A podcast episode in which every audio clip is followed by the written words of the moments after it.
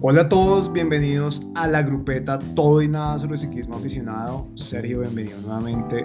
¿Cómo va todo?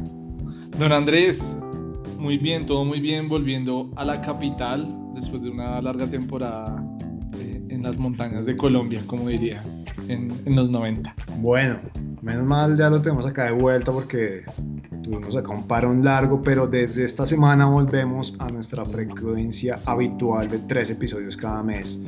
Así que Sergio, ¿qué tenemos para hoy? Bueno, sí, volvemos a nuestra frecuencia y arrancamos eh, esta tanda del mes de abril desde Ninove, en la provincia de Flandes Oriental, en Bélgica, en medio del inicio de la temporada de ciclismo profesional, con Diana Peñuela. Para los que no saben quién es Diana Peñuela, eh, Diana es una manizalita que corre para un equipo profesional estadounidense y hace la mayor parte de la temporada en Europa, eh, pues compitiendo contra las mejores del mundo. Estuvimos hablando del inicio de su carrera, de la decisión de irse a correr a Estados Unidos sin ningún tipo de patrocinio ni apoyo y el camino para llegar a ser profesional en el ciclismo femenino en Europa. Bueno, y lamentablemente Diana tuvo una caída en una carrera, se fracturó la clavícula y ahora está acá en Manizales recuperándose de esa caída, ya la operaron, ya está montando bicicleta, ya subió a letras, eh, así que esperamos, ¿verdad? Muy pronto otra vez compitiendo en Europa y, ¿por qué no?, en la Paris-Roubaix femenina que fue aplazada para el mes de octubre. Sí, así es, entonces no le demos más larga a este inicio de tanda y arranquemos con este episodio de la grupeta en abril del 20. El pasado 20 de marzo estuvimos en el plantón de ciclistas en la autopista norte en Bogotá para que las autoridades tomen medidas inmediatas y efectivas que garanticen la seguridad de los ciclistas.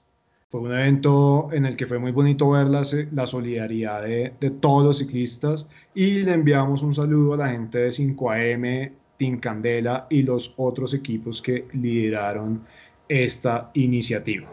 Y en nuestra segunda breve hablemos de calendario, a ver si por fin logramos tener un calendario fijo durante este año.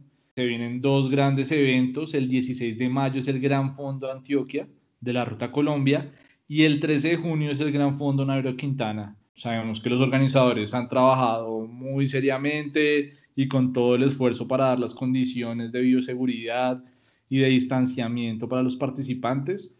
Y pues nada, las inscripciones están abiertas y esperemos que podamos llegar a estos eventos y que efectivamente el calendario aficionado se reactive en Colombia.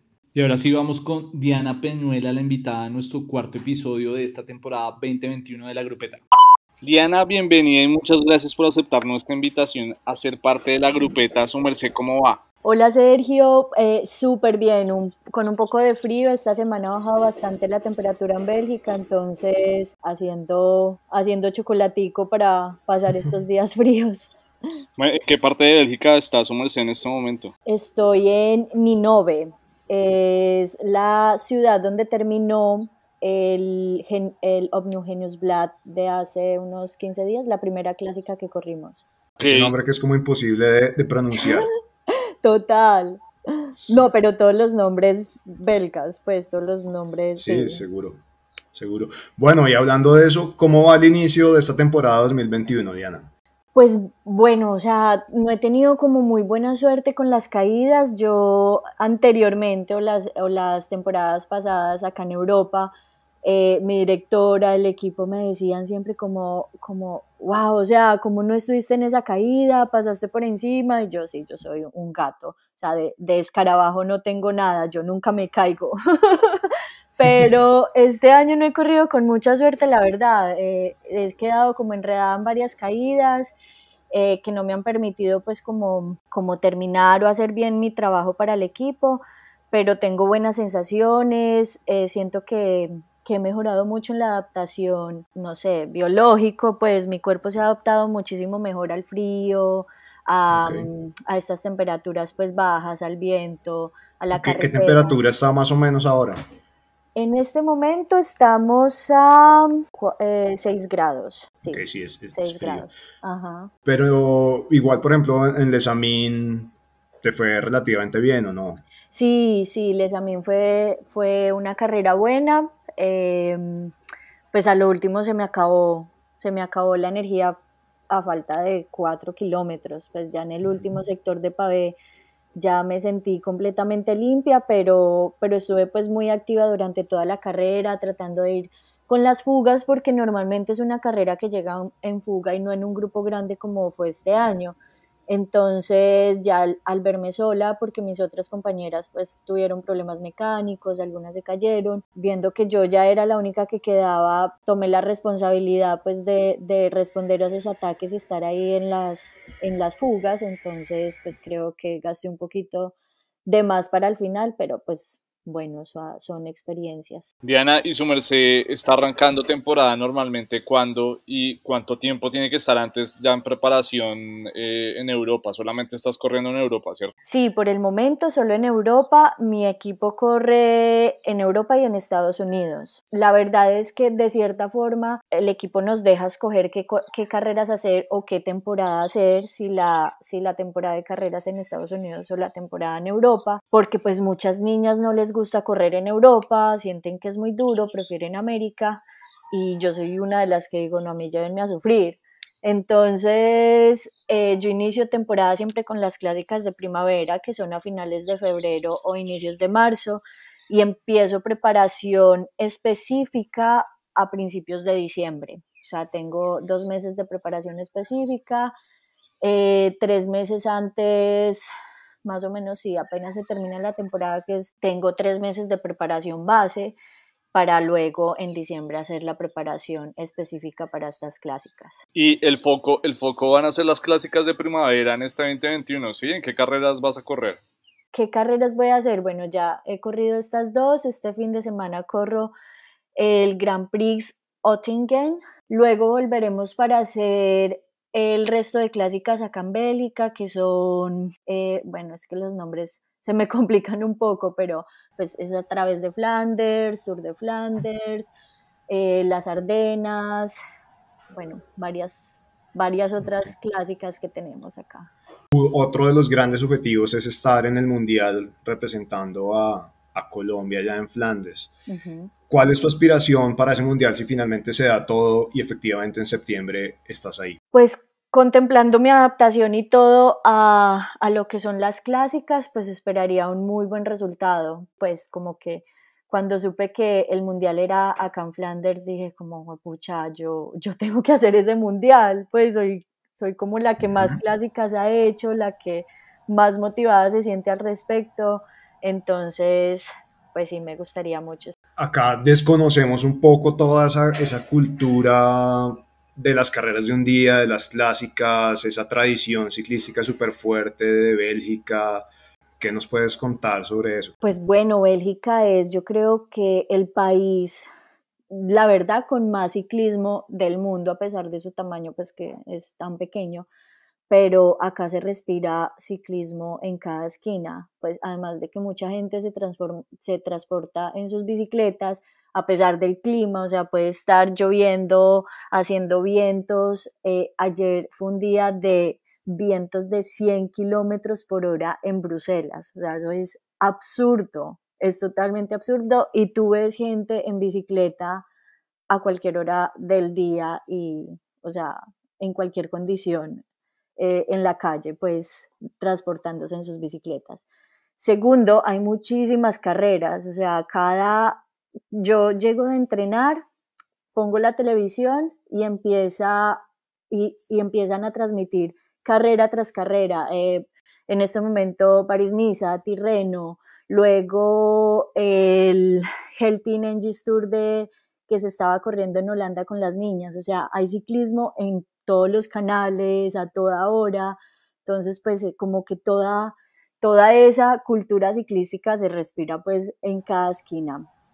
Y las clásicas, pues son, son carreras de un día, carreras largas, carreras muy, por decirlo así, complicadas, o sea, con, con curvas, con subidas, bajadas, mucha velocidad, pavé, pequeños muros, pues un montón de cosas que lo hace súper divertido y que a la gente de acá le encanta, es porque le encanta ver sufrir al ciclista, o sea, acá no, acá no se viene como a... A pasear. A pasear ya, digamos que en un tour tú muchas veces al principio ves que listo, se va la fuga y ellos están ahí charlando, o sea, en una clásica nunca va a pasar eso, o que pararon a orinar o que algo, o sea, no hay tiempo, es todo de una pues full gas, entonces es completamente distinto. Este año se va a realizar por primera vez la, una versión femenina de París-Roubaix. ¿Existe la posibilidad de que, de que participes de esa carrera? Sí, existe la posibilidad porque mi equipo es uno de los equipos invitados. Eh, todo depende de el roster que quiera eh, mi, la directora para esta carrera. Yo creería que mm, es una carrera para gente mucho más potente y más pesada, por, por el tipo pues como de, de, terreno y a pesar de que a mí me va bien en las clásicas que tienen pavé, me sientan mucho mejor las que tienen pavés cortos y no que sobrepasen el kilómetro. Después del kilómetro ya empiezo a perder potencia y empiezo a perder posiciones. Entonces, pues vamos a ver en qué condiciones está el equipo, en qué condiciones eh, estamos todas como para, para el momento de afrontar la, la competencia y lo que ella decide.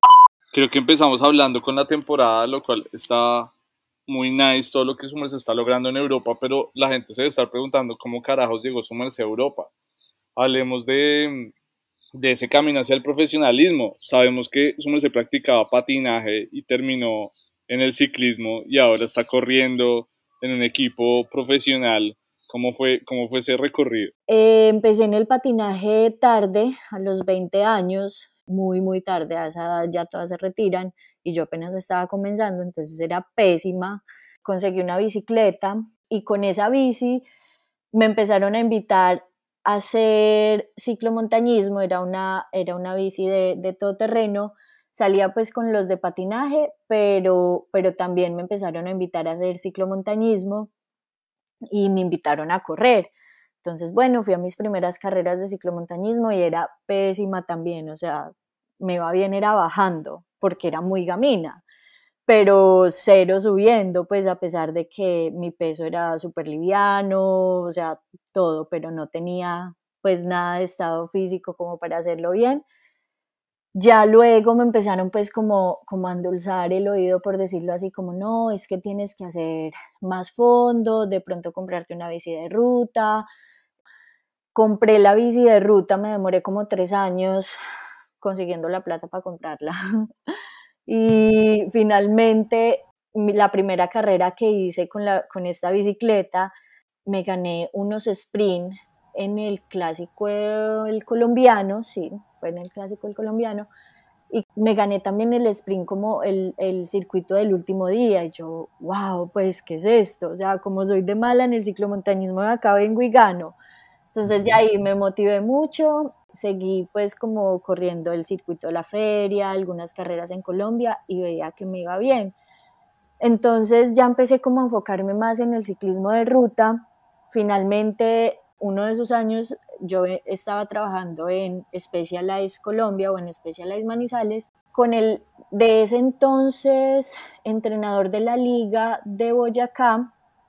Surgió la idea de hacer un equipo eh, y buscar patrocinadores. Entonces, entre esos, aprovechando mi contacto con Specialized, logramos un equipo que se llamaba Specialized, Specialized Boyacá, algo así, no me acuerdo ya. Pero el caso fue que logramos este equipo, con este equipo fuimos a Estados Unidos, corrí algunos criteriums, también pues resultó que me iba bien en los criteriums allá en Estados Unidos.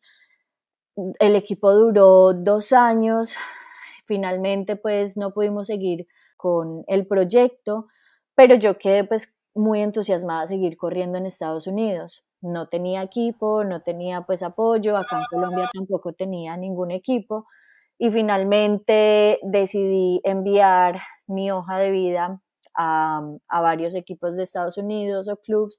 Uno de ellos me respondió y me fui para allá a ojos cerrados, sin saber quién me iba a recibir, cómo iba a ser, dónde iba a dormir, si iba a tener comida, si no iba a tener comida, no sabía nada, pero, pero sabía que acá no tenía, o sea, que, que, acá, que en Colombia lo único que me quedaba era renunciar al ciclismo o arriesgarme en Estados Unidos sin saber qué era lo que me iba a esperar. Entonces decidí irme para allá, empecé a correr con ellos, hice una muy buena temporada con ellos y ese año corrí el Mundial de Richmond, hice una buena posición y justo en la meta, después de que pasé la meta, me estaba esperando la directora, que es actualmente también la directora de este equipo, esperándome con la noticia de, o bueno, pues como, pues esperándome ahí y me dijo, ve, es que hemos visto tu carrera y quisiéramos eh, saber si estás interesada en firmar con el equipo. O sea, era el mejor equipo de Estados Unidos, siempre se ganaban todo. Y yo, pucha, ¿qué es esto? Entonces me digo como, pero no, pues si quieres piénsalo, tienes dos días y yo no venga, páseme ya el contrato, yo firmo antes de que se arrepienta, de pronto se equivocó de persona. Entonces nada, pues ahí, ahí empieza toda mi historia en Europa. Mi primer año con ellos. Era el año anterior a los Juegos Olímpicos de Brasil, teníamos a varias niñas que estaban en la lista larga de sus países, entonces la idea era conseguir la mayoría de puntos necesarios para que fueran clasificadas y pudieran estar en los Olímpicos. Fue un año donde hicimos, pues, donde hice mis primeras carreras en Europa, un año duro, pero pues que, que me abrió los ojos pues a lo que realmente era el ciclismo profesional. Y ya, pues, como para no alargarme más, ese, ese fue el inicio y el por qué estoy acá en Europa en este momento. Diana, yo me quiero volver un, poquito. Estudiaste diseño gráfico y te graduaste empezaste a trabajar y te diste cuenta que eso no era lo tuyo o qué pasó, o sea, renunciaste por, por diferentes razones para dedicarle más tiempo al ciclismo. Ya en ese momento tenías el objetivo de ser profesional, eso siempre estuvo en tu cabeza o cómo fue ese, ese proceso. Mira, lo que pasó con mi, con mi carrera profesional fue que yo me gradué rápido, pues, o sea, me, gradué joven, entonces tenía como 21, 22 años. Empecé a trabajar, trabajé en litografías, en plotters, en agencias de publicidad y lo que pasó realmente fue que los hombres me aburrieron. O sea, siempre había un jefe encima mío, pues como llevando la cosa por otro lado, pues si me hago entender. Entonces como que no solo eso, sino que que porque era joven y porque me había acabado de graduar, entonces no me pagaban lo que era, sino que esto era una gran experiencia y esto es para tu hoja de vida y yo no sé qué. Y así pasé como tres años y bueno, conocí el ciclismo y yo dije, listo, yo estoy trabajando por menos de un mínimo. O sea, los otros están ganando más plata que yo. Yo quiero que mi vida sea así, estoy muy joven, prefiero morirme de hambre, pero perseguir mi sueño. Entonces en ese momento dije, no, pues voy a dejar de trabajar, intentaré hacer lo que pueda freelance y, pues me buscaré la forma de, conseguir los recursos para vivir y para, para poder hacer lo del ciclismo. Entonces en ese momento empecé a dar clases de spinning en el Club Manizales, eh, pues en mi ciudad. Eh, vendía Mm, productos de nutrición deportiva, mm, hacía pues trabajos freelance, o sea, hacía mil cosas, tomaba empleos pues en, en, tiendas de ropa o cosas así para poder hacer pues mi deporte.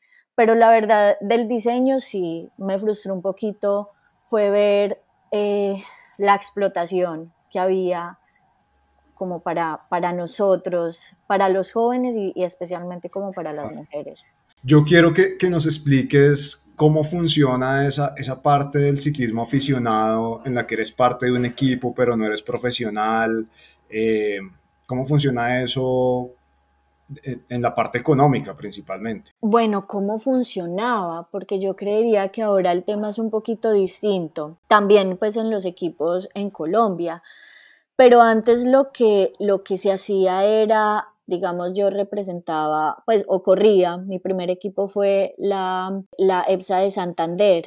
Entonces, básicamente ellos lo que hacían era pagar el transporte a la competencia y la comida en la competencia. De resto, yo iba en mi bicicleta, eh, yo tenía que entrenar y mirar, eh, pues, qué comía, cómo hacía, bueno, todo. Entonces, digamos que yo creería que hay todavía muchos equipos así, muchos equipos en los que tú simplemente representas las marcas para que te inscriban en la competencia porque el ciclismo es de equipo, sino de una sola persona. O sea, tú no, tú no puedes ir a una, a una carrera y decir, venga, es que yo me quiero inscribir al Tour femenino. Pues es muy difícil hacerlo porque pues necesitas estar inscrito en un equipo. En esas carreras a veces hacen equipos mixtos, pero, pero pues básicamente si tú como aficionado quieres hacer alguna de estas carreras, tienes que pagar absolutamente todo y ponerte la camiseta de alguien. Su merced llegó al profesionalismo, nos corrige si estamos más, o menos a los 29 años. ¿Eso, ¿Eso tiene más de positivo o más de negativo? ¿O cómo es como esa historia de llegar al profesionalismo sobre los 29? Espere que estoy haciendo cuentas primero. 29, 30, 31. Ahí sí, a los 29. Ya, hicimos las cuentas. Pues yo sentía sustico, la verdad, porque yo decía, no, pues a mí quién me va a querer con 29 años, porque en Colombia pasa eso, o sea, en Colombia, si tú ya tienes 20 años, tú ya no sirves, pues, o sea, ya te, se, te pasó pues como la, la edad buena para hacer cualquier deporte o para, sí, pues para llegar al profesionalismo en el deporte incluidos hombres, pues no es, no es solo de las mujeres. Pero cuando llegué a Estados Unidos me encontré con un universo totalmente distinto, o sea, yo tenía 29 pero corría con, con una nena que tenía 50 y nos ganaba toda. Entonces era como, como acá la edad no importa, el color no importa, no importa, o sea, nada, acá si usted es bueno, lo apoyan y si no es bueno, lo animan para las aficionadas que nos están escuchando, ¿cuál es el, el, paso donde uno dice, ya no soy aficionada, soy profesional? ¿El día que uno firma un contrato? ¿O cuál es como ese, ese momento que dice, ya aquí, ya estoy, ya definitivamente soy profesional y ya, ya no me pueden decir que soy aficionada? Yo creo que uno es profesional cuando decide ser profesional. O sea, profesional es, es que tu trabajo o o como tú, todo tu entorno, o sea, todo lo que hagas lo hagas bien para mejorar. Entonces, desde levantarte y comer diferente, desde entrenar con un objetivo, pues, o sea, con un plan de entrenamiento, con un objetivo, o sea, todo eso te hace profesional en algo, o sea, porque lo estás tomando como tu profesión. Ya otra cosa es que te paguen, listo. Entonces, cuando, cuando ya firmas un contrato a un año con un equipo, ya no tienes que, bueno, aún, aún así hay la mayoría de las corredoras siguen trabajando o haciendo otros trabajos aparte porque pues el salario en las mujeres no es, no es pues la panacea.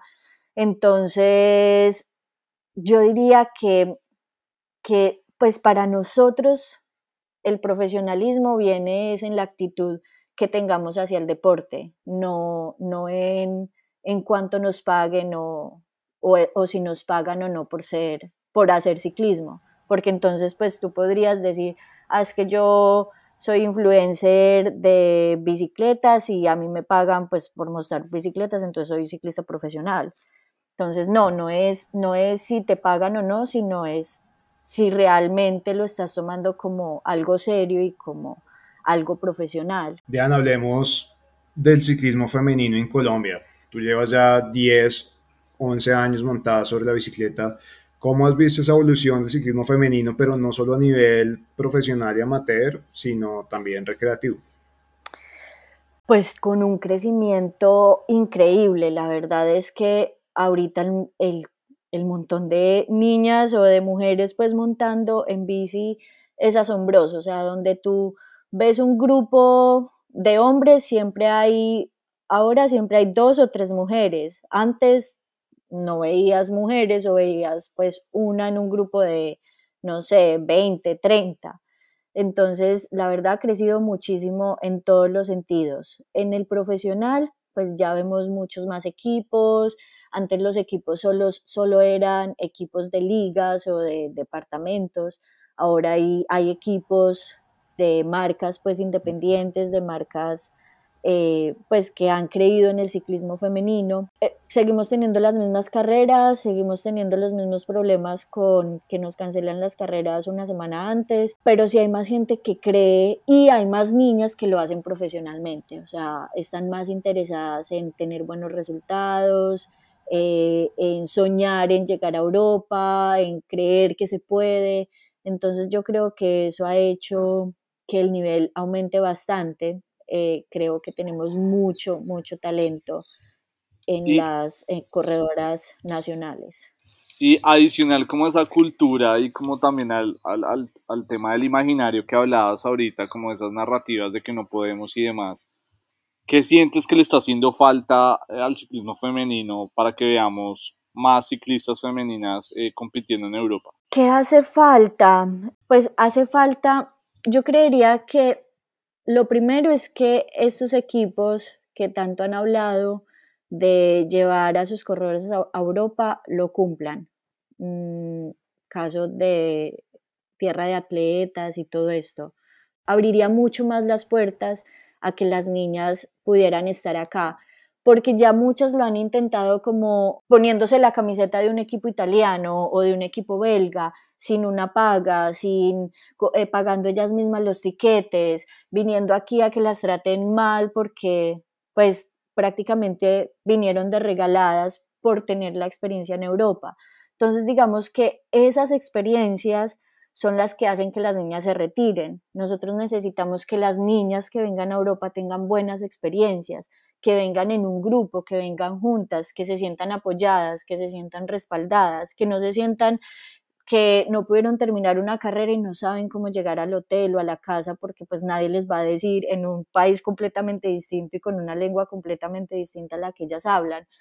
Entonces, eso ha hecho porque muchas, lo que te digo, muchas lo han intentado y han sufrido historias, pues que uno dice, pucha, o sea, ¿cómo puede pasar eso? La gente es muy mala.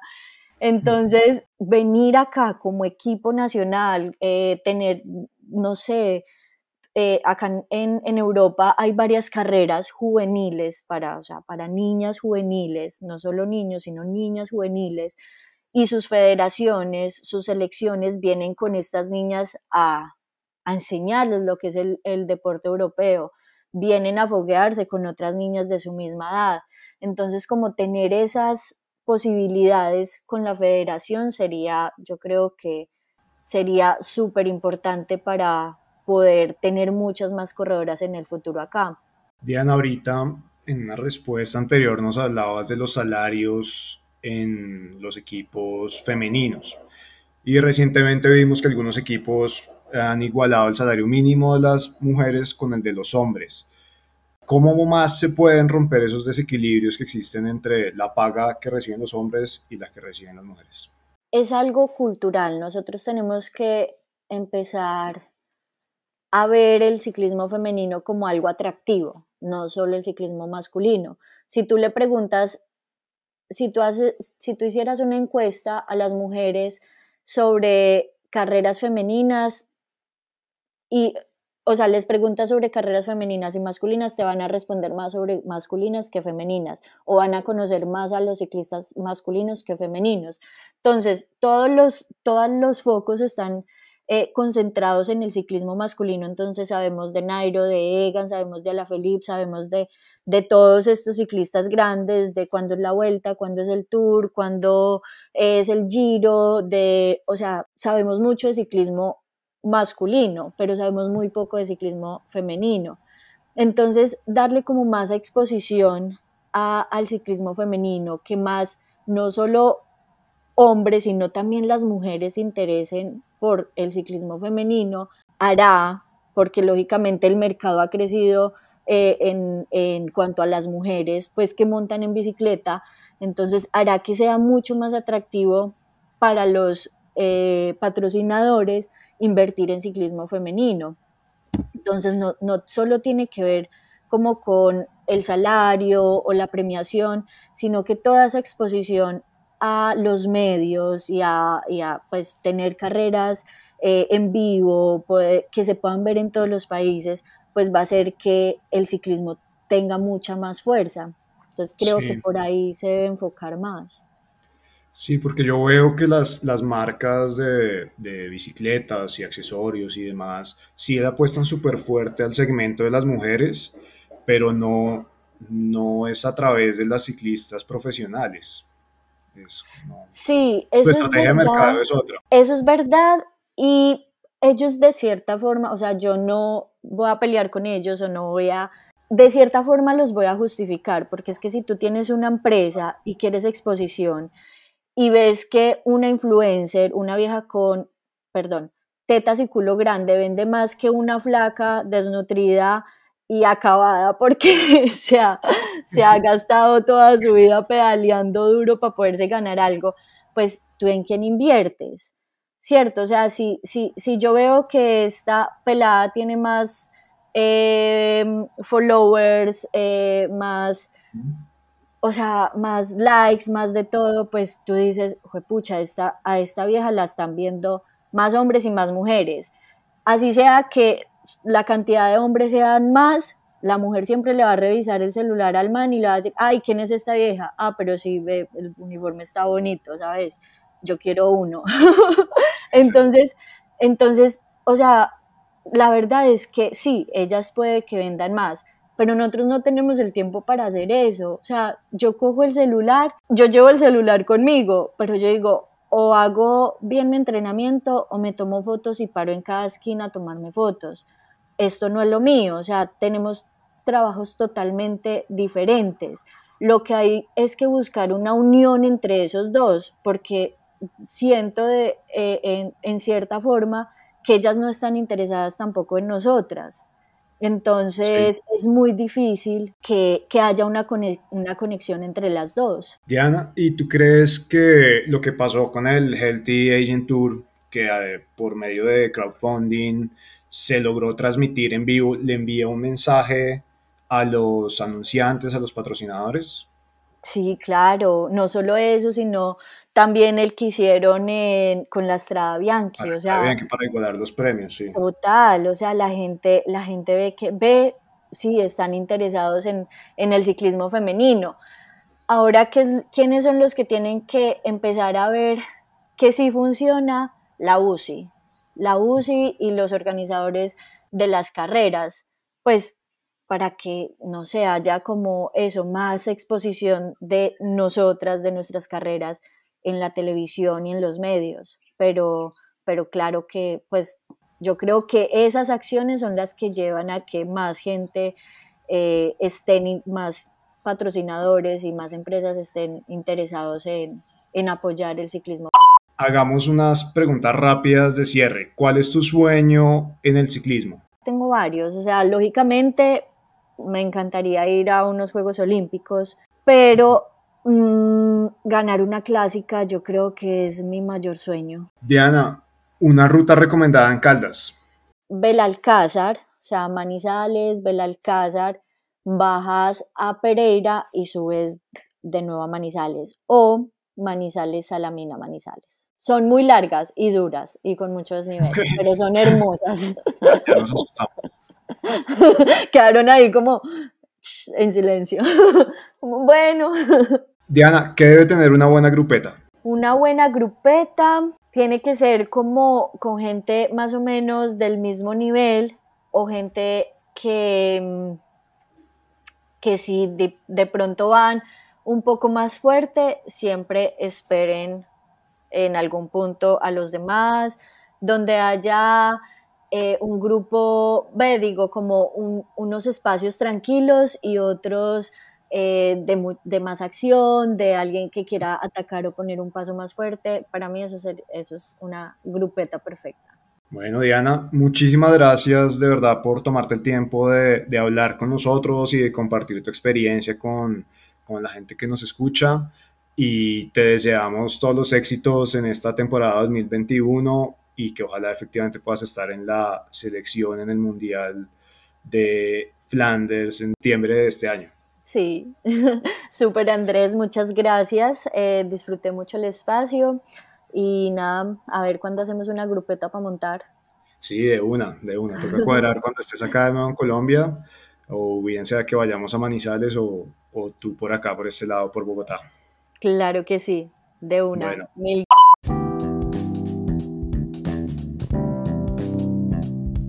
Gracias a Diana que sacó un espacio en su agenda de temporada en Europa y vino a la grupeta.